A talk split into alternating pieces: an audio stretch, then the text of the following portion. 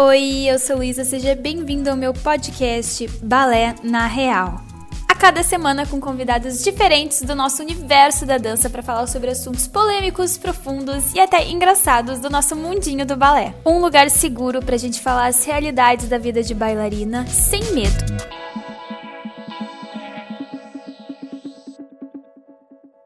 E começando mais um episódio do Balé na Real por aqui, e hoje eu tô com três convidados mega especiais. Estamos aqui com a bailarina mais chique Tumblr lifestyle que eu conheço, brasileira de nascença e canadense de coração, uma empresária e influencer de sucesso, né, meus amores? Rafa Pandolfi! Oi, gente! E também estamos com eles, o casal mais querido do mundo da dança, com o filho felino mais fofo, formados no Ballet Bolshoi Brasil, atualmente... Ai, meu Deus, Lara, eu esqueci da palavra em russo, como é que era mesmo? Artista. Artista baleta. Vira assim. Atualmente, artista baleta na Rússia, também conhecidos como Romeu e Julieta, só que menos dramáticos. Lari e Nando! Uhul! Oi, gente! Primeiro! Ai... Eu falhei miseravelmente em falar russo. Era para ser bailarinos na Rússia em russo, mas eu esqueci que a Lari tinha me ensinado. Gente, estamos problema, aqui é hoje. complicado mesmo. Ah, é bem difícil. Mas estamos aqui hoje nesse episódio para falar sobre morar fora para dançar e, enfim, responder essa pergunta, né, que é o nome do episódio, que é todo bailarino quer morar fora do Brasil, do país? E eu trouxe a Lari, o Nando e a Rafa porque eles têm experiências parecidas, mas diferentes com isso. A Rafa, ela estudou no Canadá por muitos anos, uh, foi para lá bem pequenininha para estudar dança. E a Lari e o Nando, eles estudaram no Brasil, mas estão agora lá na Rússia trabalhando como bailarinos profissionais. Então, gente, façam aí uma pequena introdução sobre vocês, né? O que, que vocês fazem agora, como é que tá a vida de vocês. Pode começar, Rafa. Bom, eu tô. Atualmente eu tô aqui no Brasil esperando meu visto para poder voltar ao Canadá. Eu me formei agora em junho desse ano e tô indo pro programa de trainee deles, que tem um ou dois anos, depende do bailarino. Uh, mas eu já tô lá na Canada's National Ballet School, que é o Balé Nacional do Canadá, desde 2017. Então eu fui pra lá com 14 e agora já tô com 18, então faz um tempinho já que eu tô lá. e antes disso passei por vários festivais aqui no Brasil, é, fora do Brasil também, e consegui a bolsa para poder ir pro Canadá e moro lá hoje em dia e pretendo ficar fora por bastante tempo ainda. Ai, arrasou. E vocês, Lari e Nando? Praticamente uma entidade, né? Lari e Nando, quase a... quase eu sempre falo Lari e Nando, Lari e Nando, quase a mesma pessoa. Acaba que fica meio junto, né? Porque a gente tem o ballet couple também, então tá sempre junto, enfim. É, a gente tá bem acostumado Sim. já. É, mas gente, nós dois fomos formados, né, pela Escola do Teatro Bolshoi no Brasil, como bailarinos profissionais. É, eu sou de Chapecó, Eu sou de São Paulo, mas eu ingressei na turma da Lari, né? Quando eu fui lá pro Bolshoi. E aí nós nos formamos juntos. E sim, somos um casal, né? É. A gente começou. tem gente que ainda tem dúvida. É, a gente começou a namorar é, de verdade, assim, mesmo, sério, no ano de formatura, né? E a gente tinha muito essa ideia de trabalhar juntos e surgiu pra gente uma oportunidade de estar trabalhando no Teatro Estatal de Ópera e Balé de Voronezh, que fica na Rússia. E cá estamos, então, desde o finalzinho de 2019. Isso aí, desde outubro, né, de 2019. Isso. E aí, depois que a gente já tava aqui, quando começou essa bagunça toda de pandemia, do Covid e tal, que a gente teve que ficar trancados em casa, a gente não pôde visitar nossa família no Brasil, já faz dois anos. Então, é, a gente Bah. decidiu criar o Ballet Couple no Instagram. A gente já tinha uma ideia no YouTube de Ballet Couple, mas a gente não tinha dado muita continuidade, assim. Aí quando chegou a quarentena, enfim, a gente teve mais tempo, a gente começou com o, o projeto, né, do Ballet Couple no Instagram e continuou no YouTube. Sim. E aí que deu super certo, né? É. A gente acaba meio que trabalhando com as duas coisas agora. Ai, que demais, sério. Bom, então, eu chamei aqui pra vocês, né, pra gente bater um papo sobre essa questão de morar fora, pra dançar e tudo. E eu acho que é uma coisa que muita gente às vezes liga isso diretamente ao balé, tipo, pensa, ai, quer ser bailarino profissional? Não pensa direto no Brasil, né? Pensa, ai, vai morar fora, vai ir pra Rússia, né? Geralmente Rússia do balé, a Rússia ou Europa. Enfim, já pensam direto nessa internacionalização da dança. Por que que vocês acham que isso acontece? Assim, vocês três, assim, podem dar a opinião de vocês, falar o que vocês acham, por que, que as pessoas ligam diretamente o balé com o exterior, assim? Bom, se eu puder começar. Pode, é, pode. Pelo menos eu aqui na minha cidade, aqui no interior de São Paulo, eu sinto que, é, eu falo por aqui que é o que eu mais conheço, minha família, ninguém tem muita cultura de virar um bailarino profissional. Você faz balé na escola, como se fosse parte do currículo mesmo da uhum. escola, mas não é algo que eles consideram como profissão.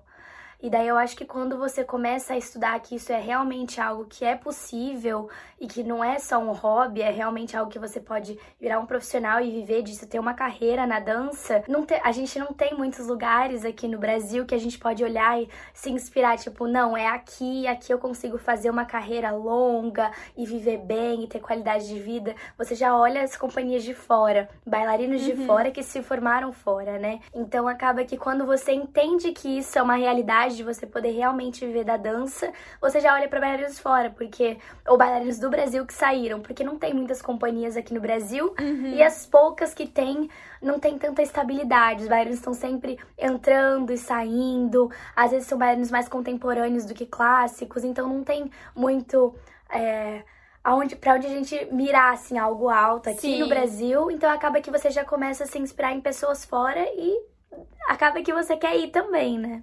Eu acho uhum. que é muito isso assim que a Rafa falou. Por, bem por causa de investimento. Vamos militar aqui um pouquinho, né? Investimento de empresas mesmo, por falta de patrocínio, e obviamente do governo também, né? Porque a gente é, é difícil, como a Rafa disse, é difícil as companhias brasileiras conseguirem pagar os salários direitinho para os bailarinos, ter investimento para novas produções, para novos balés, né, para aumentar o repertório, enfim, para viajar, tudo isso. E é triste, sabe? Porque a gente, por exemplo, a gente gostaria muito de trabalhar no Brasil, numa companhia brasileira, mas é, a gente uhum. quis ter essa experiência fora, assim, primeiro, e ainda é um sonho voltar para o Brasil e ter uma relação com o balé, sabe? Porque a gente quer levar um pouco dessa experiência, óbvio, né, para o Brasil, e também é, para chamar a atenção, tentar né, chamar a atenção de mais pessoas, de mais é, empresas que possam patrocinar, enfim, porque a gente tem tanto professor bom, tanto bailarino Sim. bom, tantos artistas maravilhosos. Tem muitos talentos no Brasil. É, é incrível, assim, a,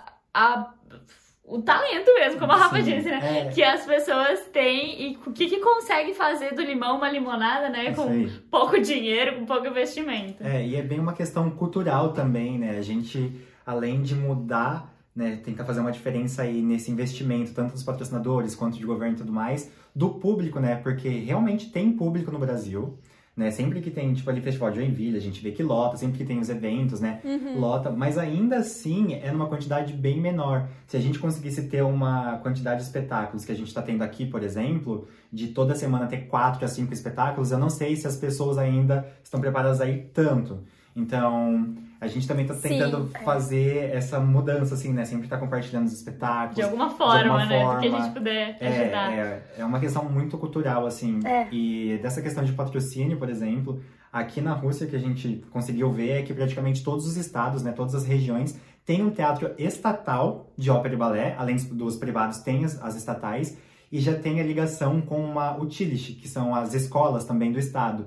Então, já começa tendo na escola uma ligação uhum. com o teatro, você já visa já né, o trabalho. Né? É, assim, tanto que aqui na nossa companhia, por exemplo, Sim. a grande maioria do pessoal que trabalha é aqui da cidade. Pouca gente é de outros estados. Agora até tem mais, países. né? Agora, Agora nos últimos mais. anos veio mais é, gente. É, mas geralmente, mas... assim, eles ficam bastante nas próprias cidades. Tá porque tem essa continuidade, sabe? Da escola e depois já o teatro, tá perto da família, né? Perto ali de todo mundo que você já conhece. É. Hum. E acho que também quando aqui no Brasil também as pessoas têm que tornar isso mais acessível, porque quando, assim, a, antes da pandemia, vinham grandes balés, eu já assisti o Teatro Scala de Milão aqui em São Paulo e tudo mais, são valores muito absurdos, assim, os ingressos. Então acaba que as pessoas Sim. não têm como assistir. Sim. Então, se tivesse mais, ia tornar mais acessível para as pessoas verem que aquilo é realmente uma carreira, não é um hobby que eu treino duas vezes por semana e vou lá apresentar. Você precisa realmente né, dedicar a sua vida a isso e tornar um pouco mais acessível para as pessoas irem tanto no teatro quanto eles vão ao cinema, quanto eles saem, né, pro Aham. rolê, né? Minhas amigas vão Sim. pro rolê no shopping e gastam dinheiro pra, tipo, realmente apreciar a arte, teatro, música, dança, tudo isso, assim, se tornar mais acessível, as pessoas acham que eles iam ter o interesse de assistir, porque é muito lindo e todo mundo se emociona. Sim. Verdade. Nossa, eu sinto muito essa questão cultural que o Nando comentou de, de diferenças, assim, né? De toda semana ter um balé pra assistir. Eu nunca estudei fora, assim, por muito tempo que nem vocês, mas eu já fiz curso de férias, enfim, em outros países. E eu sinto que lá eles. Ah, lá, assim, depende do país, né, óbvio. Mas ah, se cria uma rotina de, tipo, ir em família assistir um espetáculo, sabe? E não é um espetáculo que tu vai assistir porque a tua amiga vai dançar, que nem a gente geralmente faz aqui. Ah, vou lá assistir minha amiga. Não, tu vai lá pra assistir a apresentação, pra assistir o espetáculo, pra assistir os bailarinos que tu talvez nem conheça, né? Então, tem uma coisa tipo assim, ah, todo mês a gente vai no balé assistir. Eu lembro que a Lari também falou uma vez no Instagram dela que lá eles têm uma questão assim, ah, já tem até os bailarinos favoritos daquela companhia, sabe? Tipo, já sabe qual espetáculo que vão assistir, ah, querem ir na noite tal porque a bailarina tal vai dançar, porque eles já conhecem o trabalho. Então é uma Sim. é uma questão de, de todo mundo, todo, né, a- a- as pessoas da cidade já tem essa, que nem a gente tem aqui de ir no cinema, que nem tu falou, Rafa. É, ah, vou um ali no hábito, cinema né? assistir um filme, vou ali no balé, vou ali no teatro assistir um balé, sabe? É bem isso. Sim, né? lá no Então- Canadá, é, lá no Canadá, no Balé Nacional, é, muitas pessoas, assim, da população que nem, nem fazem balé, as crianças de casa nem fazem balé, eles têm a membership, né? Então, eles vão todas as vezes, eles já têm os ingressos da família inteira para todas as, no- as estreias dos balés e tudo isso, então ele já tem isso comprado, é, Nutcracker, né, que é o quebra-nozes, todo ano, é tradição. Você tem que ir Nutcracker antes de ter o Natal. Vira realmente tipo uma rotina mesmo Sim. deles. E é natural, assim, todo, todo mundo vai. É. Não, eu acho isso muito incrível. E aqui é geralmente assim, né? Ah, eu conheço uma. A minha amiga vai se apresentar, vou lá assistir. É. E nem isso às vezes, E né? isso. Até, às vezes é até difícil fazer os amigos irem no teatro. E é só apresentação de final de ano, não tem algo durante É. o ano que a pessoa, tipo, incentiva as pessoas a assistirem cada vez mais, né? É só o espetáculo de final de ano pra encerrar e acabou. Sim. É, e essa questão também que tu falou da, de ser acessível. Claro, existem espetáculos que nem tu disse, ah, vou ver lá ah, o balé internacional de não sei aonde. Às vezes realmente é mais caro. Mas ainda existem opções mais acessíveis, né? Por mais que, enfim. Só que as pessoas às vezes não têm essa mesma valorização, tipo, prefere gastar esse dinheiro que gastaria no ingresso, um ingresso lá de 20, 40 reais, que tá, não é todo mundo que pode pagar, mas prefere gastar, sei lá, numa janta ou ir no cinema com esse dinheiro, porque não tá barato sair de casa, né? Então, às vezes, é o, a- o valor de um ingresso acaba gastando numa janta, sabe? Então tem essa questão, acho que de valores mesmo, né? Que nem a gente falou, tipo, ah, ao invés de eu sair pra ir no cinema, vou sair pra ir no balé, né? Sim, com certeza. Mas agora vamos falar um pouquinho da parte mais de viagem mesmo, assim. Eu queria que vocês falassem daí, né, cada um da sua experiência. ah, qual foi a melhor parte da Rafa pra estudar fora? O que que tu sentiu, assim, que, que foi mais incrível, a, a maior vantagem, digamos assim, de estudar fora, no Canadá, no caso. E depois a Lari e o Nando também falar de como é dançar profissionalmente daí, né? Qual é a... O que, que vocês sentiram de, Acho que vai de ser legal, legal. de bom, de diferente? Essas diferenças. Vai lá, Rafa, começa. Sim. Bom, eu acho que a maior diferença, assim, em relação à estrutura da escola é que no mesmo complexo é onde a gente mora, a gente tem a fisioterapia, a gente tem piscina, que a gente tem condicionamento físico, academia, literalmente tudo. E aqui no Completo. Brasil, era totalmente tudo que eu preciso tá ali. Então, aqui no Brasil era uma correria o tempo inteiro. Eu tinha que caçar onde que eu vou ensaiar, mas não tem sala pra eu poder ensaiar. Tem que fazer aula todo dia, mas não tem aula do, do meu nível todo dia, porque é só duas vezes por semana. Sim. Fisioterapia do outro lado da cidade, então você tinha que caçar os profissionais. E lá você tem tudo isso junto. Então, isso ajuda muito um bailarino a crescer, porque não é só fazer aula de balé, tem muita coisa por fora que você tem que cuidar. Eles fazem todas as nossas refeições, tudo cuidadinho. Então, tudo isso ajuda muito você realmente a crescer naquilo que você quer, né? Que nem na escola você tem todas as matérias. Você não faz uma matéria num lugar e tem que sair Sim. correndo pros outros lugares. Então é muito bom ter essa estrutura. Eu acho que essa foi uma grande diferença. Até eu posso focar mais, eu tenho tempo pra poder descansar e não tenho que ficar só sempre na correria das coisas. É, e lá também a gente estuda muito, o que eu fiquei muito feliz, assim. A gente estuda muito o porquê da gente estar tá fazendo aquilo. A gente faz muita aula, o que é muito importante, porque eu sinto que aqui no Brasil a gente tem muita cultura de festival, o que é muito legal. Eu acho que a gente ganha muita experiência de palco, mas a gente tem que realmente é, trabalhar em, em aula. Você não pode só aquecer e ficar ensaiando. Porque uhum. o que uhum. faz você crescer como bailarino é você fazer aula. E então lá, eu, minha mãe, a gente sempre brinca que eu fiquei tipo numa incubadora. Eu fiquei fazendo muitas, muitas, muitas aulas para poder dançar. E é óbvio que às vezes a gente apresentava, a gente aprendia os repertórios, mas o foco não era esse, era realmente as aulas pra gente ter uma base sólida para agora uhum. que a uhum. gente já se formou, a gente ter mais experiência de palco com o programa trainee da escola e fazer as audições para se Deus quiser dar tudo certo e entrar numa companhia como a Lari e o Nando. Então, isso foi muito importante. E a gente estuda também muita teoria. A gente tem aula da história da dança, de como que o balé foi criado. Tanto que foi muito legal que eu tive um intercâmbio, que eu fiquei duas semanas na escola do Royal, que é parceira da minha escola. E eu fui para Paris e visitei tudo. Que e eu fui realmente visitando todos os lugares que eu, na época eu tava estudando é, de como que o balé nasceu na França, uhum. desde as danças nos, nos, palácios, que depois que virou o balé e tudo mais, e eu fui visitar tudo isso. Então é muito legal você entender de onde veio tudo isso, porque às vezes você vê uns vídeos antigos e fala, nossa, mas a técnica tá horrível e não sei o que comparado com hoje em dia né? E você entende Sim. o porquê, de onde que veio e como que a gente cresceu, a evolução de tudo isso. Então eu acho que isso é o maior diferencial de escolas fora, que aqui eu acho que a gente só faz uma meia dúzia de aula, a gente ensaia Sim. muito, a gente, o brasileiro tem muita experiência de palco. Eu acho que é o maior diferencial do brasileiro, a gente sempre vai para palco, a gente realmente sabe fazer no palco, mas precisa de muito estudo. E isso foi uma a grande base, diferença né? que eu técnica. senti lá. É, técnica e teórica também, né? Sim, sim. E eu acho que essa coisa de ter tudo junto que tu falou, eu acho que o mais parecido que talvez tenha é a escola Bolshoi, que a Lara e o Nando Com estudaram, né? certeza. né? Que lá é, é, tipo isso, assim, complexo, que tem tudo junto. Sim. E, mas eu não sei se tem algum outro lugar assim no Brasil. É o único que eu, que eu sei, assim, eu que lá eles têm alguns, fisioterapia. Deve ter um ou outro, mas acho que assim, não é a grande maioria e não é. Uh, não é o que as pessoas mais conhecem. O pessoal acha que é só ir para festival. O que eu Sim. Reforço, é muito legal. Eu fui muito para festival, a gente aprende muito uhum. a lidar com outras pessoas. Essa parte competitiva da também tem o lado saudável que a gente tem que aprender a lidar. Então tem muita coisa positiva, mas a gente não pode deixar o outro lado adormecido, porque senão Sim. a gente não consegue crescer na dança, né? Então, é a gente achar esse balance que aqui no Brasil ainda falta um pouco. É, eu acho que isso tudo que a Rafa falou, assim, é super importante mesmo, porque esse do festival, de ter as aulas, de prestar atenção nas aulas, porque quando você entra numa companhia profissional, como a gente veio pra cá, né, entrando nesse, na pergunta já, respondendo a pergunta, isso é muito importante, sabe? De ter essa base, de você conseguir é, pegar uma coreografia assim, sabe? A gente tem às vezes três dias para aprender. O espetáculo que eu dancei ontem, a gente teve dois dias para aprender e dançar, sabe? Então. Meu Deus, eu não consigo nem imaginar. É. Não, é, não era difícil. Tipo, era bem, bem fácil. Só que mesmo assim, sabe? Então, é, não tem como você conseguir fazer isso, você conseguir pegar a coreografia rápido, colocar ela no corpo rápido, conseguir ensaiar, né, rápido, assim, ficar bonito, digamos assim, se Sim. você não tem aula, se você não tem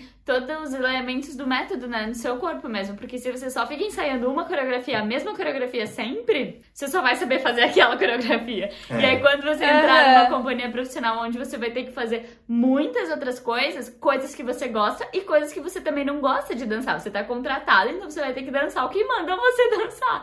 Então, é, você tem que tá apto, né, para conseguir colocar essas mudanças muito rapidamente no, no corpo, né? Assim. Exatamente. E aqui, justamente por ter esse pouco tempo, né, que a gente tem dos ensaios, é, a gente tem que sempre cuidar, né, fazer a manutenção do nosso corpo, da nossa aula. Então, às vezes as pessoas pensam que numa companhia a aula é só para aquecimento e depois o tempo fica para os ensaios. A nossa aula é para fazer a manutenção total do nosso corpo, não é só para aquecer. Porque na hora que chega no ensaio, a gente tem que colocar todo o corpo de baile em conjunto, depois tem os ensaios gerais, tem que fazer tem ensaio com orquestra. Sim. Então, tem que fazer muita Imagina. coisa para deixar o balézinho, o balé completo em pouco tempo. Então, a sua técnica geralmente é a última coisa que vai ser corrigida. Vai corrigir a intenção do seu personagem, vai corrigir a sua interação com, se você é um bailarino principal, vai corrigir a sua interação com algum outro solista que você faz algum trecho. Mais dramaticamente mesmo, é, assim, né? coisas desse tipo. Porque, por exemplo, ai, você tem que pisar andeor, ai, você tem que fazer não sei o quê, correções técnicas, você tem que saber fazer sozinho, sabe? Óbvio que, que o É, professor... exatamente. Isso já tá subentendido, né? É, já tá subentendido. É óbvio que o ensaísta que tá ali, ele vai corrigir tudo isso também, né? É claro, eles corrigem Eles tudo falam. isso também. Só que é muito importante que já esteja em você. Inclusive, se não tiver, se você não for bom, assim, nesse sentido de conseguir se corrigir, você nem vai entrar nesses papéis principais, né? Também. Mas sobre estar na Rússia, na, Sim. na companhia, a gente não respondeu. Pode responder aí. Não, eu acho que o principal diferencial foi isso, é que na escola a gente tinha bastante aula e ali no Bolshoi, principalmente agora, mais recentemente, tá tendo vários espetáculos. Então, uma vez por mês, pelo menos, a gente tava, né, entrando em, em cena, assim, no palco. Só que era um mês inteiro ensaiando pra fazer um espetáculo. Aqui é bem o contrário, assim, a nossa rotina é ter três, quatro, cinco ensaios pra depois dançar vários espetáculos. Então, é totalmente o oposto, assim. Quando a gente chegou, principalmente por conta do idioma, foi complicado porque a gente não falava bem russo. A gente Não falava teve- nada, né? É, o tipo, Nando tá até romantizando um pouco, não, não, falava é, não, bem. a gente sofreu, a gente sofreu, foi terrível, né? A gente chegou aqui sabendo, sei lá, o alfabeto, mas de resto a gente não sabia. Pro balé, na aula, a aula em si não foi difícil, porque, né, a nomenclatura do balé é toda em francês, então os passos a gente entendia, a contagem a gente já sabe que é até oito, a gente também já tinha pegado e tudo mais. Agora, algumas correções nos ensaios aí já começou a ser mais complicado, porque aí já são coisas mais elaboradas, né? E aí era um pouquinho mais Sim. puxado, assim, pra gente. Mas na rotina do teatro, o que mudou muito foi que a gente teve que ser 7, 8, né? É. Agora que a gente já tá mais acostumado, mas assim que a gente chegou No foi, foi um pouquinho de é. susto, assim. Nossa, eu imagino. Pegar um balé em dois dias, gente, um balé completo. Por mais que você disse, ah, esse é fácil. Gente, não tem balé fácil, tem balé menos difícil, É, entendeu? é. É que vocês já estão acostumados, mas se fosse eu, eu ia ficar que nem uma barata tonta. E olha que eu não sou horrível de decorar, sabe? Assim, né? Mas, ah, meu Deus, dois dias pra pegar um balé completo. Por mais fácil que seja, que nem tu disse, não é fácil, fácil. É claro que tem muitas diferenças, né? Tipo assim, quando você vai ser um personagem principal, e geralmente tem mais tempo. Geralmente, existem exceções de ter que pegar em pouquíssimo tempo também. Mas, né, geralmente eles dão mais tempo pra gente ensaiar, enfim, e, e mais ensaios até, Mas né? Mas O máximo que a gente teve aqui, que foi em Romeu e Julieta, a gente teve um mês de ensaio. Aí sim, que a foi o vez- máximo. Foi o ápice, assim, que É. a gente teve realmente. É o momento de vocês, Romeu e Julieta, preparem pra fazer um espetáculo bem Bom, legal, assim, assim, né? bom. É. Mas também isso é diferente da Sim. Rússia e de outros países, porque eu acho que em outros lugares tem mais essa coisa de um balé em um mês inteiro, aí depois outro mês, outro balé, tipo, temporadinhas Permanecer o assim, cartaz, dentro é. da temporada, né? E, Sim, e aqui na Rússia é mais sim. tudo misturado, então isso também é uma É, diferença. no mesmo mês a gente dança três, quatro balés diferentes. Diferente, Geralmente, é, no diferente. próximo mês, são balés Sim. diferentes do mês anterior. Eles tentam sempre mesclar, até pra ter bastante público sempre, né? Tipo, ter uma diversidade, assim, de apresentações. Aham. Eu acho muito louco, às vezes, que vocês falam, tipo, ai, agora de tarde a gente tá ensaiando La Baiadere e de noite a gente vai dançar Lago dos Cisnes. Eu fico, gente, como é que não dá um nó na cabeça da pessoa? Acabou de ensaiar e vai apresentar outra coisa. Não sei como não dá um chocada. nó, mas acaba acostumando Acostuma, e... acostuma. e é, vai. mas É. Tem dia que é assim, que é longo. Sim, eu até queria perguntar pra vocês, porque vocês já dançaram, acho que mais de uma vez até o lago aí, né? Já. E na minha escola a gente tá montando o lago pra apresentação de final de ano, tudo. E a gente tá ensaiando já faz meses, assim, sabe? Claro que é uma escola, não são bailarinos profissionais, né? Enfim, completamente outra realidade. Mas quanto tempo vocês demoraram, assim, pra montar o lago aí? Só por curiosidade mesmo. Quando a gente chegou no teatro, o Lago dos Cisnes já era repertório do teatro. Então a gente não pegou a estreia Sim. desse balé, até porque deve ter sido em 1900 e não sei quantos, né? Sim, a estreia. sim. Mas quando a gente chegou, a primeira vez que a gente dançou Lago, eu não me lembro, uns 10 dias. É, foi isso. Por foi aí. uma semana e meia, mais ou menos. Não chegou a ser É. duas semanas. Tá louco. E aí. Dez dias pra pegar um lago dos É. cisnes. Quatro atos.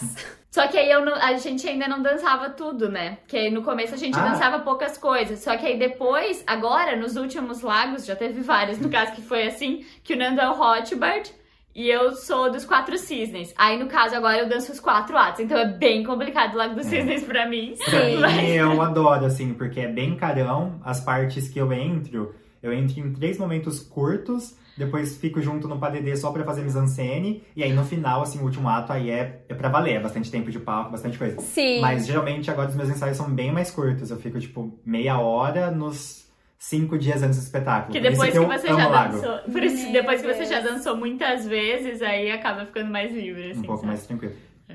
Sim. Sim, a- acostuma, digamos É. assim, né? Já tá decorado a princípio. Sim, Aham. é. Ai, que coisa louca. Mas olha só, agora a gente falou da parte boa. Eu queria saber da parte ruim. Não assim ruim, mas a parte mais chatinha. Quais foram as maiores dificuldades de vocês? Vocês dois já falaram um pouco da, da língua, né? Que, né, imagina, português pra russo. Mas não sei se teve mais alguma outra dificuldade. A Rafa também. Não sei se já falava inglês quando tu se mudou pro Canadá. Foi do zero.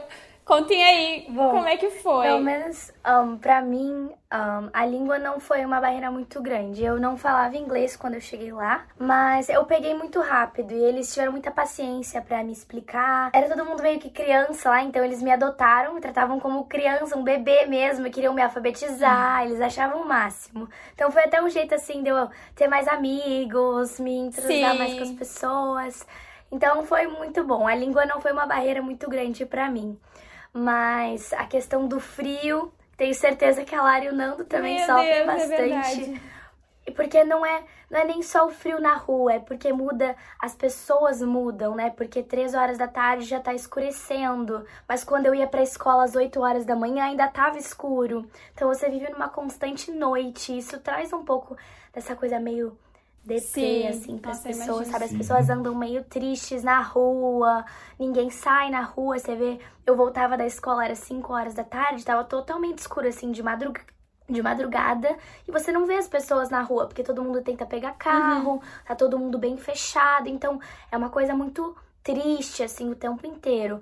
Então isso eu senti muita falta, assim, dessa coisa das pessoas gritando, sorrindo na, ru- na rua, e tem música alta e não sei o que, não tem isso, é todo mundo muito quieto, muito Sim. parado, triste, assim. E não quer dizer que eles estão tristes, mas dá uma sensação de tristeza, essa coisa escura o tempo inteiro, sabe? Não é. As pessoas mais contidas. É, daí não tem, por exemplo, um restaurante aberto. As pessoas não vão tanto pra restaurante, porque lá no Canadá, pelo menos agora a gente tá em novembro, mas já tá menos 10 e chega a menos 35 e passa a maior Meu parte do ano Deus. nesse frio. Então é o tempo inteiro, assim, não é nem o frio mesmo que você sente na pele, mas todo esse clima que fica assim. E a questão de Sim. estar longe da família também, que é bem, bem complicado, assim. É, a Lara e o Nando tenho certeza que sentem bastante. Eu já vim aqui no Brasil algumas vezes e eles ainda estão lá. Mas foi bem, bem difícil, assim, quando eu fui bem novinha. Eu sinto que o primeiro ano foi bem tranquilo. Minha mãe foi comigo. Ahn, eu não morava junto com ela, mas ela tava lá pra poder me ajudar a comprar colchão, espelho, edredom, fazer toda aquela festa. E eu tava, Sim. tava na adrenalina, conhecendo tudo, era tudo ainda um sonho, né? Não sabia que eu tava lá, parecia tudo muito mágico. Não tinha caído a É, ficha. daí depois que eu voltei pro Brasil de férias a primeira vez, tava com saudade, mas ok, vim ver a família, levei as comidinhas que eu tinha vontade que não tinha no- lá no Canadá. E, mas aí no segundo ano que eu já conhecia tudo, já tinha minha vida estabilizada, foi quando bateu e o final de semana que é aquele vazio. Eu ainda era muito nova, então a escola não deixava eu sair na rua nem pra ir pra farmácia sozinha. Eu tinha que ir com, com algum acompanhante da escola, por conta de segurança mesmo. Então eu não podia fazer nada, eu não tinha minha família, batia aquela coisa. Nossa, mas o que, que eu tô fazendo aqui? Será que, não, será que eu não volto? será que não tá na hora de voltar? Acho que não, acho que não é pra mim. Eu gosto muito de dançar, mas eu, eu sempre fui muito apegada na minha família. Então eu passava assim, final de semana, a minha mãe ficava no computador assim o dia inteiro no meu quarto. Assim, eu não desligava. Ela ficava ali no Zoom, no Skype, no que tivesse o tempo inteiro. Eu tava fazendo a unha, minha mãe assistindo TV só pra ficar junto, sabe? porque era bem complicado. Então acho que essas foram as maiores dificuldades, assim. No balé mesmo, Sim. eu já imaginava que ia ter competitividade, porque todo mundo lá mora junto e estuda junto na parte acadêmica, e estuda junto o balé. Imagina. Então é Big Brother, assim, o tempo inteiro com as mesmas pessoas e todo mundo te assistindo o tempo inteiro. Os monitores, se acontecer alguma coisa, já passa pra direção, de- direção da escola. Então, assim, isso foi. Me senti um pouquinho sufocada no começo, mas acostumei, assim. Eu falei, essa é a realidade, tá tudo bem. Mas a questão da família foi bem. Faz A parte. questão da família foi bem puxado. Sim, tu foi pra lá bem nova, né? É, fui ainda com assim. 14, mas eu devagarzinho fui desapegando da família, porque eu saí daqui de São José dos Campos, interior de São Paulo, daí fui morar em São Paulo, capital, pra ter uma escola maior, tá mais perto dos festivais, só Aham. com a minha mãe, então já fiquei longe do meu pai e do meu irmão, e, mas eu e minha mãe, a gente sempre foi muito grudada, então foi, foi bem difícil e ainda é. Acho que eu nunca vou acostumar, ela muito menos, mas é, tem tem males que a gente tem que só acostumar, né? Não tem muito que a gente fazer. Ah, é bem isso que a Rafa É, falou. esse era o teu objetivo, né? A gente não acostuma, né? Não acostuma, não tem jeito. Por mais que você comece a aprender a lidar assim, é, não fica sem saudade, porque, porque dá muita saudade mesmo. Pra gente também, isso é, é uma coisa assim que pega muito. E agora, por causa da pandemia, a gente não conseguiu voltar, então a gente já tá dois anos sem ver ele, sabe? Então tá começando a pesar ainda mais. Mas. E agora tá chegando o inverno, aí vai ser isso tudo junto. É isso tudo que a Rafa falou É, mesmo. é. E aqui na cidade que a gente mora, não é tão frio quanto a Rafa falou. Aqui é um pouquinho, um pouquinho mais ameno, mas a é, gente bem fica frio mais também. no sul, né? É, porque agora Ai, gente, eu vejo vocês postando, eu, eu morro de frio só de ver as fotos. Imagina, mais ameno, menos Não, 10. É, Credo. porque agora aqui é o finalzinho do outono, né? Ainda nem é inverno. E já tá, tipo, temperaturas negativas, assim, mas a menos 10 ainda não chegou. Mas quando é inverno, aí começa aquela coisa. E aí começa a nevar, e aí fica tudo branco, e ninguém sai. Aí, exatamente o que a Rafa falou. Assim, achei que ela falou tudo que a gente precisava falar aqui também, né? Sim. Porque é todo, todo o contexto. E das pessoas e de tudo mais, assim. Então, E Falta de fruta? Falta de fruta aqui na Rússia. Não sei como é que é no Canadá, Ah, Rafa. sim! Meu Ah, eu vejo Deus! que vocês é postam Ah, lá isso, tem é. muita variedade, mas é muito caro. É tipo uma banana, um dólar, não dá. Nossa. Socorro! Meu Deus, e o dólar agora no preço que Eu tá. vou pagar 5 reais em uma banana, não dá não. Seis, reais uma banana. A gente aqui. Não, banana a gente consegue, a gente compra tranquilo. Mas assim, no mercado é só banana e maçã, sabe? Banana, maçã e e uva. uva. Mas o resto, tipo, não tem. É Realmente muito caro, não tem. é. E se tem em feiras, em coisas assim, é muito caro. Até teve um dia que eu encontrei uma manga bonita, assim, com a bandeira do Brasil, sabe? Manga importada do Brasil, bem bonitinha. Fui ver o preço, gente, era, era 1.500 rublos. Isso dá uns 100 reais numa manga. Uma manga. E é muito caro, sabe? Que? E aí, a gente, aí eu não comprei, eu contei pra minha mãe, ela ficou chocada, né? Porque é um choque mesmo. Se E- fosse o quilo já era caro em se uma. fosse o quilo já era caro, mas em um, pois é. E, e assim, então, essa, essa coisa da alimentação é uma Meu coisa que pega Deus. bastante, porque aí eu também sou vegetariano.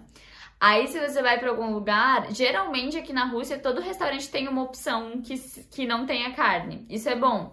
Só que aí, como nos mercados não tem Uhum. tanta variedade de verdura, de fruta, de legume no inverno, pra mim fica bem complicado, assim. Pra mim fica bem complicado. No verão é ótimo, porque tem um monte de coisa.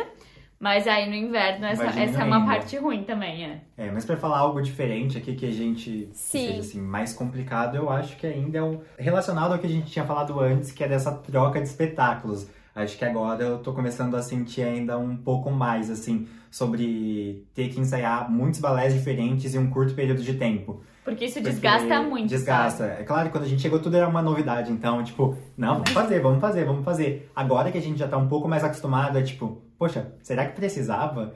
A gente teve que se desgastar pra ensaiar tal espetáculo, por que a gente não faz mais uns dois, três dele? Aí não, é um de cada e, tipo, na mesma semana. Essa semana a gente dançou.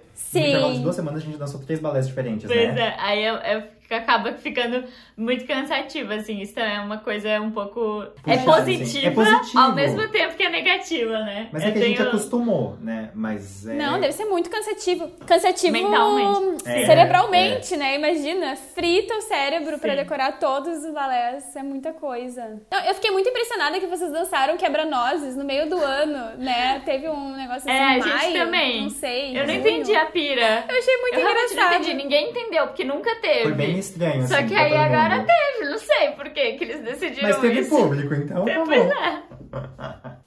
Ah, então tá certo, né? Ai, gente, vamos continuar falando um pouco dessas, tipo, diferenças culturais que mais vocês sentiram. Ah, também relacionado ao balé, por mais que a aula seja a mesma em todos os lugares, claro, vai depender da metodologia e tudo.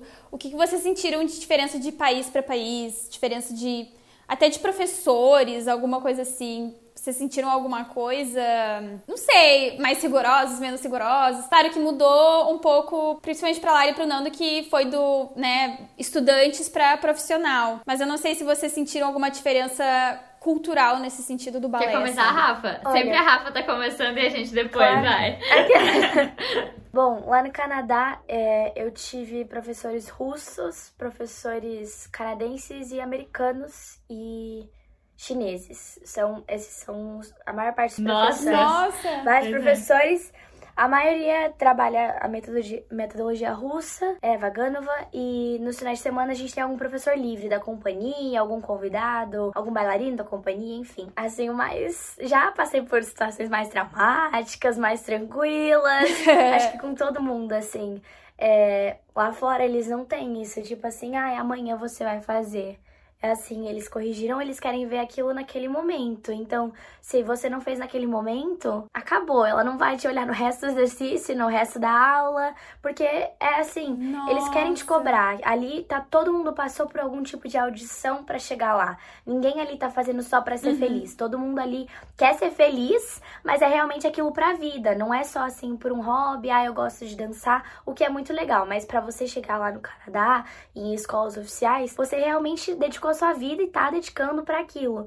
Então eles falam, você não tem tempo a perder. Todo dia eu vou te ensinar algo novo, mas você tem que fazer o que eu já te falei antes. E não é coisa simples assim, eu falo. Se fosse coisa mais da música, uma cabeça que vira assim, eu consigo corrigir de um segundo pro outro. Mas eu não vou virar andeor de um segundo pro outro, virar de duas pra Sim. quatro piruetas um dia pro outro. Mas assim, eles querem assim, é pra ontem, tudo é pra ontem. É a questão também igual de filme. Passou a lista de quem vai dançar cada personagem. Vai todo mundo correndo no papel. Enfim, tem muito isso também. E acaba que, se você não fez em aula, eles não vão te colocar pra fazer no palco. Não tem isso. Você tem que fazer em aula pra te colocarem pra fazer no palco. Então, é, é uma cobrança o tempo inteiro, assim. Você não pode no dia seguinte fazer menos do que você fez no dia anterior, porque a gente só faz aula. Então, eles cobram. Sim. É uma cobrança bem pesada, assim, o tempo inteiro. Sim, a tua vida inteira é aquilo, É, né? é o assim, tempo inteiro como eles, se você né? estivesse numa uma aula avaliativa, assim, com aqueles numerinhos. É tipo todos os dias. Todos Meu os dias Deus. a gente tá, tem que estar em ordem de tamanho, todos os dias a gente tá, tem que estar com o coque perfeito, com a maquiagem perfeita, o cabelo, o uniforme. Então é o tempo inteiro como se você estivesse apresentando. E isso, só de estar nesse estado, assim, pleno o tempo inteiro, já cansa muito. Então, e eles ainda cobram que você tem que estar melhor todos os dias. Não é assim, ai, tá tudo bem, semana que vem a gente melhora. É uma cobrança bem grande e também é o dia inteiro que você passa naquele lugar. Então você cansa, tem momentos que você a cabeça não aguenta mais, você tá com saudade da família, você quer, pelo amor de Deus, eu preciso de um tempo e não tem tempo. Bora fazer pirueta, bora Sim. fazer foitê, todas as aulas têm que ser extremamente completas, do aquecimento a 50 grandes alegros. Então todas as 50 mil aulas que você tem por dia são completíssimas, assim, não tem Intensas. não tem uma aula, ah, hoje a gente vai fazer mais tranquilo, aí hoje a gente só vai fazer uma barra, aí hoje a gente só vai ensaiar. Todas as aulas têm que ser completíssimas. Então, isso foi uma grande diferença pra mim, de não ter, não tenho esse tempo de processar a correção. Você só tem que fazer naquele momento, porque senão você não vai ser escolhido pra tal papel. A cobrança é bem maior do que eu tinha aqui, assim. Ah, difícil, né? Imagina, é. A Chega uma hora que É, o pesa, tempo, né? o tempo inteiro, assim. Com certeza. E todo mundo ali, né? se você tá, por exemplo, no Balé Nacional do Canadá, você provavelmente quer entrar na companhia de lá. Então tá todo mundo ali, aquela turma, e ainda mais esse ano, é a turma que se formou em 2020, esse ano que vai se formar em 2022. Todo mundo tentando entrar numa companhia que tem dois lugares, sabe? Então tá todo mundo ali se matando Sim. todos os dias pra diretora olhar para você naquele plié, naquele tangi. Então é o tempo inteiro essa pressão, assim, que você tem que estar bem melhor o tempo inteiro e você não pode ter um momento assim, ah, agora eu vou relaxar um pouco, espetáculo é só no final de ano, porque eles estão te assistindo o tempo inteiro, né? Então, é, o tempo inteiro você tem que estar em modo de apresentação, assim. Bah, deve ser cansativo, cansei só de pensar. eu gosto, agora já acostumei. Né? Aquele dia que tu acorda meio, meio cansada, o dia que tu não acorda tão bem, não tem o que fazer, não. tem que estar tá lá. Tem, o tempo inteiro você tem que estar tá bem como. Porque sempre vem professores de fora, então tem até. Eu me esqueci o nome dela agora, mas que no Road Ballet Day ela sempre dá aula pro Royal Ballet, que ela tem um cabelo branco bem curtinho, enfim. Ela sempre vai na escola e do nada ela aparece e você tem que estar tá bem, sabe? O Barishnikov já foi na escola assistir. Imagina um, era aniversário dele, teve toda uma cerimônia e ele passou andando pela escola, sabe? Você tem que estar tá bem. E cê, eles não te avisam com antecedência, a pessoa só aparece, sabe? Ai, meu Deus. Então, né, o tempo inteiro você tem que estar tá esperando que. Fazendo aula do nada, tá o Barishnikov é? ali. Sério. Um dos meus professores era era colega de quarto do Nureyev. Então o tempo inteiro você tem que estar tá aqui, ó, esperando alguém entrar, sabe? É, você nunca sabe quem vai entrar na porta. Aqui é um pouco mais Meu tranquilo Deus. do que isso. Um, porque não é uma escola. Então, a gente não tem essa coisa de mil aulas por dia. A gente tem uma aula por dia, né? E aí, aí muda um pouco, né, nessa relação. Uhum. A Rafa falou, também cansei aquilo. Também cansei de ouvir ela falar. Não bateu saudade da escola, né? Não bateu. Não bateu saudade da escola. Mas foi praticamente Ai, um desabafo da Rafa aqui. Ainda bem que eu já acabei, eu já formei em junho. Foi é. muito bom, você aprende muito a como claro. se portar e tudo mais, mas cansa. É intenso, é intenso. Eu falo, ainda bem que tem data pra acabar, porque você aprende muito, mas eu já processei, agora já deu, já. Tivemos pequenos problemas técnicos durante a gravação desse episódio. A qualidade do áudio deu uma decaída, mas a qualidade do conteúdo não. Então, ouçam até o final que daqui um pouquinho melhora, tá? É, e eu acho que essas escolas, elas profissionalizantes, elas cobram tanto na escola para isso ficar dentro da pessoa, assim, sabe? Para essa disciplina entrar. Sim. Porque quando você vai para uma quando você vai para uma companhia, por exemplo, no nosso caso, é você por você, não vai mais ter ninguém te cobrando é, nada, nem coque bonito, nem tanju bem feito, sabe? Você vai fazer do jeito que você sabe fazer, e aí você vai ganhando os papéis, você vai ganhando as coisas conforme o que você faz por você mesmo. É, né? a gente então... comenta que aqui a nossa aula, por exemplo, não é obrigatória. Não é obrigatório, por exemplo. Tu não quer nos vir na aula? Não vem. É óbvio que o diretor não vai te colocar para fazer um papel de destaque se você não vem na aula. Mas não é obrigatório. Não é obrigatório, entendeu? Então é você que, tipo, que começa ali a. É, tipo, ninguém vai ficar em cima de você, não fica, realmente. Então, claro, se é um dia que você não tá se sentindo bem, se é de vez em quando, ok, tranquilo. Mas eles continuam olhando, mas sem ter a cobrança. Então vai muito de você, vai do seu caráter, vai da sua rotina, vai do seu trabalho. É, e não é essa coisa tão clara, né? Como a Rafa falou tipo, uma cobrança tão clara, uma coisa um pouco mais escondida, sabe? Que uhum. acontece, mas que acontece também, querendo ou não. E hum, é, sobre essa coisa, tipo, de do, da estrutura, né, que a Rafa falou um pouco, que lá ela tem toda aquela estrutura, e a gente na escola do Bolshoi também tinha. Aqui na Rússia, infelizmente, a maioria dos teatros, se não todos, não tem essa estrutura de ter uma academia, ter uma fisioterapia, ter tudo isso dentro do teatro, sabe? Então, a gente faz muita coisa em casa, a gente faz muita coisa por hum. fora, para prevenir lesão. Porque Agora, por exemplo, se a gente se machuca, a gente não dança. Se a gente não dança, o salário diminui. Se o salário diminui, a Sim. qualidade de vida diminui, sabe? É. Então, uma coisa, coisa, é ligada é, à outra, né? Se você se machucou e se o teatro não tem um lugar para cuidar de você, você vai gastar. Você vai então, pagar, além de gastar, né? você deixou de receber, é toda. É uma coisa bem mais complexa, assim, um pouco mais sério.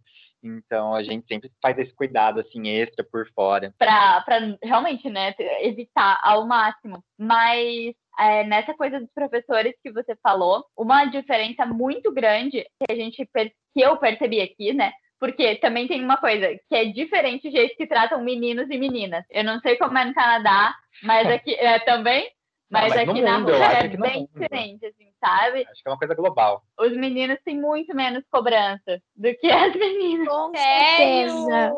Gente, como assim?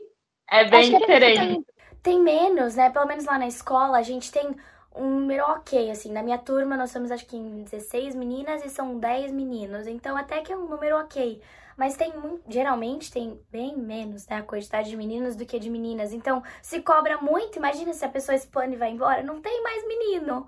E, menina tem um monte. Eu falo, numa audição tem 50 mil meninas. E daí você vai lá e tem 20 meninos, sabe? Tem, então a cobrança é muito maior nas meninas, porque se não der certo tem outra, sabe? Pelo menos é isso que eu sinto lá na escola. É, é bem é exatamente isso. E também porque nos Gente. balés que a gente dança, pode ver, todo balé tem corpo de baile feminino gigante, Sim. né? Gisele, o segundo ato, essa menina, Lagos, essa menina, Labaiadero, o terceiro ato. Então, os meninos acabam ficando mais tranquilos. Os princip... O Nando é principal. Ele não é principal no papel, Chique, mas na chique. prática, na prática é. é. Mas, e aí, claro, deles é, existe muita cobrança também. Mas os meninos do corpo de baile, dos solistas, assim, a cobrança é muito maior do que pra gente. assim. Então, por exemplo, nos nossos ensaios, as professoras são muito exigentes, no sentido do que a Rafa falou mesmo. Às vezes é uma coisa bem pesada, sabe? Não é Sim, sempre tipo, você é substituível, né? É, É. tipo, Se não quiser, tem não é uma coisa, "Oh, é, ai, minha querida, você, seu braço tá assim. Não, não é, não é assim, sabe? É um vocabulário um pouco mais tenso, digamos assim. A cara da Rafa tá É. resumindo tudo aí que eu quero dizer. Mas- E então Só é, é concordando assim, em sabe? tudo, porque acho que só muda de endereço isso, fica Ah. tudo igual. Porque, por exemplo, agora a gente teve o corpo de baile de Labaiader, que é de sombras, né? Gente, eu não sei nem, nem dizer quantos ensaios a gente teve e o quanto foi cobrado, assim, sabe? De todo mundo. Mas é bem mais exigente. Não que no Brasil os professores não fossem exigentes, mas é de uma outra maneira. É de uma forma um pouco mais pesada que você tem que ter um psicológico um pouco mais forte para conseguir aguentar tudo e não levar pro pessoal, É, assim. De novo, é uma questão cultural, né? Mas assim, voltando nessa comparação dos professores. Em relação à aula em si que a gente tinha no Bolshoi, que a gente tem aqui, por ser metodologia Vaganova, a gente não teve dificuldade nenhuma. Uhum. Tranquilo, aula praticamente igual, assim, é, bem, bem parecida. A nossa relação com os professores no Bolshoi era uma relação de professor-aluno. Porém, era no Brasil. Então, era, tipo, não era tão rígida como é aqui na Rússia. Só que o que a Uhum. gente vivencia na Rússia é um de bailarina, Colega uma de companhia, profissão. é, tipo, de um, de um teatro professores, com os né? professores. Então, os dois são funcionários, é colega de profissão. Mas, assim, os professores russos aqui na Rússia, Nas com- escolas nas de balé, de balé, é diferente. gente, Aí, sim, é, é muito mais quadrado, assim. as, a escola aqui, assim, é uma coisa que a gente ficou bem chocada, assim. Eu, eu realmente preferi ter estudado no Brasil, acho que não daria conta de estudar na Rússia. E a Rafa, pelo jeito, no Canadá também é bem exigente, eu não sei se daria conta É, da é bem escola, diferente, que assim, é a bem cultura é bem, bem diferente. também. É, e uma coisa legal que eu gosto muito, assim, da- daqui da Rússia, de- dos nossos professores e tal, eu não sinto uma coisa tão pessoal, sabe? Tipo, de terminar a aula e sair brava porque o professor falou que eu tava Sim. porque o professor falou que eu sou isso, que eu sou aquilo. Não, acabou a aula, beleza, ele falou que eu preciso melhorar, agora a vida que segue.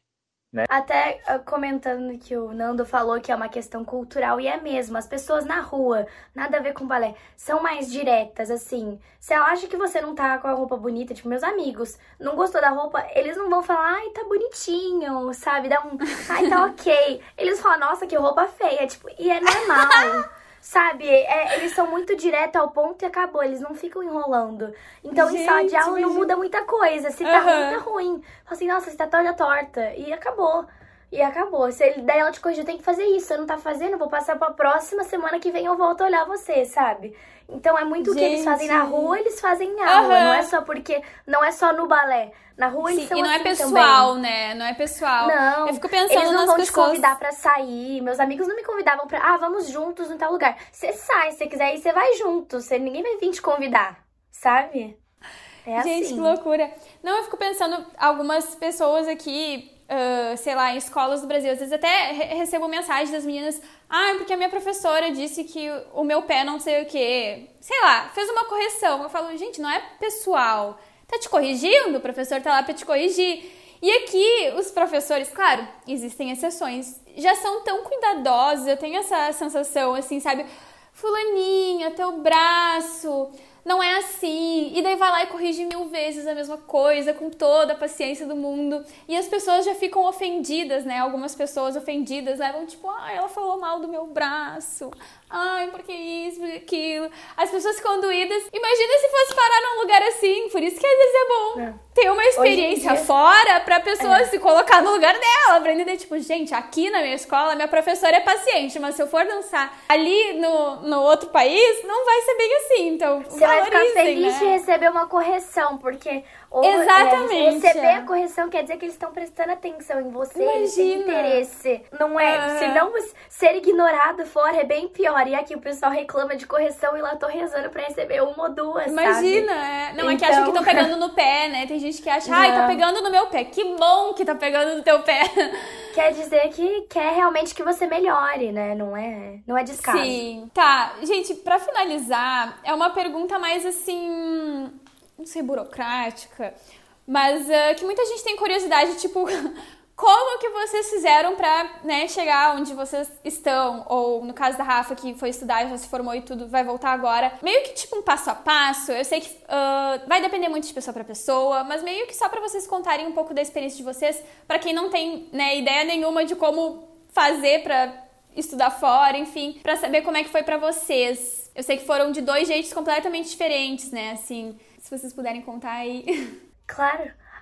Bom, o meu processo para ir pro Canadá, eu fui para, como eu contei aqui para vocês, eu fui para alguns festivais aqui no Brasil e acabei indo para alguns festivais fora e pelo IAGP, que é o Youth America Grand Prix, que acontece na cidade de Nova York, as finais. Eu fui pelo terceiro ano, eu fui em 2016, foi a última participação lá. E lá, além do festival competição primeiro, segundo, terceiro de cada festival, eles têm as ofertas de bolsas de estudos e alguns contratos para as pessoas que já têm idade para entrar numa companhia. Uhum.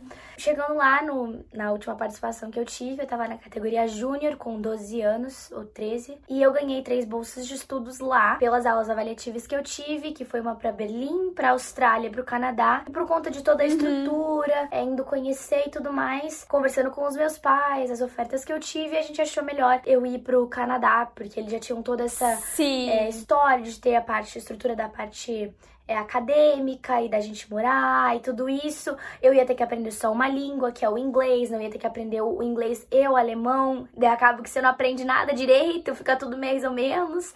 Então, em, avaliando tudo isso, a gente preferiu que eu fosse pro Canadá. E esse foi como eu consegui ir pra escola. Mas, é, uhum. é, eu falo, não é a única forma que você tem para você ir para uma escola fora. É, você pode mandar vários vídeos, não é só por competição, não é só por um Prix de Lausanne, por um Tanzolimp, AGP.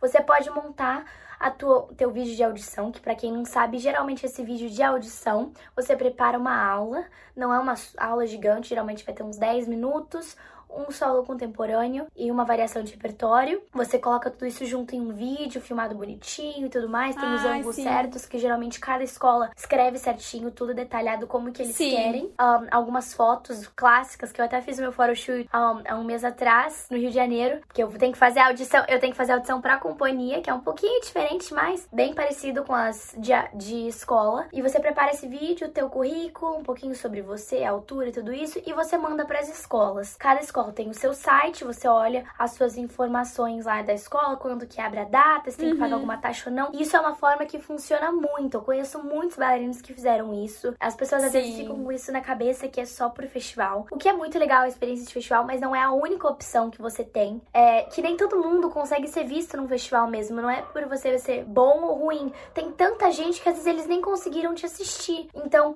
ter essa opção de você mandar o seu vídeo, às vezes a chance é maior de você conseguir uma escola às vezes a escola específica que você quer. É. Então, existe essa possibilidade e eu sei também que para as companhias é mais ou menos a mesma coisa, que agora eu tô nesse processo e eu já tô nervosa. Estamos torcendo aqui pra Rafa, pra ver como é. que ela vai. Por sinal, eu vou filmar meu vídeo de audição essa semana, então eu já tô aqui, meu Deus do céu. Obrigada. Tá, no nosso caso, a gente estudou na Escola de Teatro Bolshoi no Brasil, que é uma escola profissionalizante e que é no Brasil. Então, é, foi que a gente teve ali mais contato, né? Dá para fazer as audições ou online, agora tá tendo ainda? Para a Escola Bolshoi? Para a Escola tá Bolshoi, por conta do, é, do tem, Covid? Tem audição online por vídeo, como a Rafa falou, e tem audição presencial lá também. Entrando no site da escola, tem tudo explicado. É, o que eu queria falar aqui é, são dois pontos específicos. Um que tem que fuçar. Gente, tem que fuçar, porque, que nem a Rafa falou, tipo, no site de todas as escolas, de tudo, tem os editais, tem as informações, eles explicam uhum. tudo passo a passo, o que, que precisa faz, é, fazer, como que é o material, como que é a forma do arquivo. Então, esse é o ponto um. O pessoal coloca como barreira a questão da língua. Pode ser a língua, qualquer língua, gente. Hoje em dia tem Google Tradutor. Sim. Você coloca lá, você consegue. É só você futucar. Sabe? A questão da língua hoje em dia não é uma barreira para você ter essas informações básicas, assim. Não, não é mesmo. É, tu tem que atrás. E outra coisa que, principalmente para escolas, não esperar estar tá pronto, principalmente em uma escola, porque eles estão selecionando pessoas para fazer a formação. Então, eles não querem que você chegue pronto. Não é uma companhia. Na companhia também, você não precisa chegar, né? Pronto, maravilhoso, e ficar esperando você estar tá perfeito para mandar seu material mas principalmente em escola, né, eles não estão procurando alguém que já está pronto. Então, não deixa para depois, não espera você ficar melhor, não cai nessa, porque senão você fica adiando de uma escola ou companhia não te aceitou, não é porque você é ruim, tem que colocar isso na cabeça, porque cada lugar, é, em um determinado momento, está precisando de um tipo de bailarina, às vezes precisa de menino, uhum. às vezes precisa de menino, às vezes precisa de alguém que é mais alto, às vezes de alguém que é mais baixo. É, isso é pra vida, assim, sabe? Porque quando a gente fica focando só em uma coisa, você não vê tudo que tá ao redor, assim. Um, um, exemplo bem claro foi o nosso, porque eu, por exemplo, nunca quis vir para a Rússia. Vir para a Rússia para mim não era uma possibilidade de jeito nenhum, sabe? Sim. Só que surgiu a oportunidade da gente vir é. juntos, enfim, e a gente decidiu é, aproveitar. Como você falou de falar o nosso passo a passo, a gente conseguiu vir para cá por indicação. Então, o diretor da escola Bolshoi recebeu um pedido de dois bailarinos para virem para teatro, né? Isso. Do diretor daqui. E no nosso último ano, no nosso ano de formação lá, a gente tava, já tinha conversado com o diretor que a gente queria trabalhar juntos, então ele já estava ciente sobre isso, e a gente fez muita coisa extra na escola. Então, em cada pra provar matéria, que a gente poderia é, dançar juntos, Em cada matéria, a gente fez o que o professor tinha proposto e uma coisinha extra. Então, a gente pegou coreografias por fora, dançou outro grampá, sabe? Tipo, fez por onde, assim, também, é, né? E aí ele, ele, o diretor do Brasil percebeu, né, nosso esforço, enfim, e aí ele decidiu indicar a gente para essas duas vagas. Então foi assim, e aí depois a gente mandou o e-mail, né, depois de já ter essa indicação, a gente mandou os e-mails com fotos, currículos, vídeos, enfim, e aí que oficializou, assim, ter contatos é muito importante, ter contato com pessoas, porque uhum. o diretor de uma companhia é uma pessoa, uma companhia é feita de pessoas que, que né, é, organizam aquele espaço. Então, a gente veio para cá, né, por indicação, e a gente percebe que na Rússia, por exemplo, nem tem audição. Aberta, é só por indicação, que as pessoas são convidadas a entrar uhum. no teatro. E, e eu vejo que em muitos teatros da Europa tem as audições, mas que existe sempre essa possibilidade de conhecer um bailarino que está lá e aí pede para o bailarino mostrar você para o diretor. Gente, só para encerrar o nosso episódio, então, que eu amei o nosso bate-papo, eu queria que vocês aproveitassem, né, para se divulgar e falar dos trabalhos de vocês, enfim, pode começar, Rafa. Bom, gente, é, eu tenho meu Instagram, que eu sou bem ativa por lá, principalmente pelos stories, que é arroba Rafaela Pandolfi. Já faz muitos, muitos anos que eu compartilho a minha vida por lá, desde que eu sou muito pequenininha, participando dos festivais aqui no Brasil. E hoje em dia eu compartilho a minha vida lá no Canadá e um pouquinho né, da escola lá, meu processo também agora passando da escola para uma companhia, vou compartilhar tudo por lá. E eu também, é, durante a pandemia, eu criei a minha marca, que é a Ripandolf Boutique, que está crescendo cada vez mais, graças a Deus. Um, e a gente também atende tanto pelo site, também pelo Instagram e pelo WhatsApp. Então, tem a Rafa bailarina e a Rafa empresária, começando essa vida indo nos dois Instagrams, eu apareço nos dois bastante. Um, e é isso.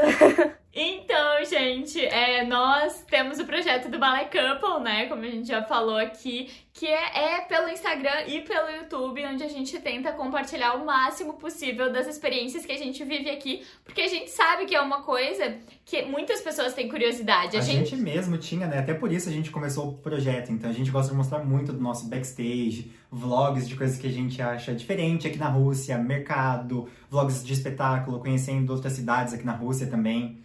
Então, desde Rússia e, e é também o balé, né? O balé e Rússia a gente mostra bastante na, nos dois meios. E também pelo Ballet Couple a gente abre inscrições, né, para workshops com a gente, workshops online. E tem o e-book também, o guia de russo para bailarinos. Então, para quem quer fazer uma aula de balé em russo, tem que conhecer. E em breve tem mais novidades, então acompanhe a gente por lá. Ai, que demais. Arroba balé underline couple, né? Pro pessoal seguir. Isso. Isso. Ai, gente, muito obrigada por participarem desse episódio. Eu amei o nosso bate-papo. Uh, queria pedir pra galera aí também seguir o Instagram do podcast, que é arroba Balena Real Podcast, pra vocês ficarem por dentro de tudo lá, das novidades. E é isso, gente! Muito obrigada mesmo! Uhul!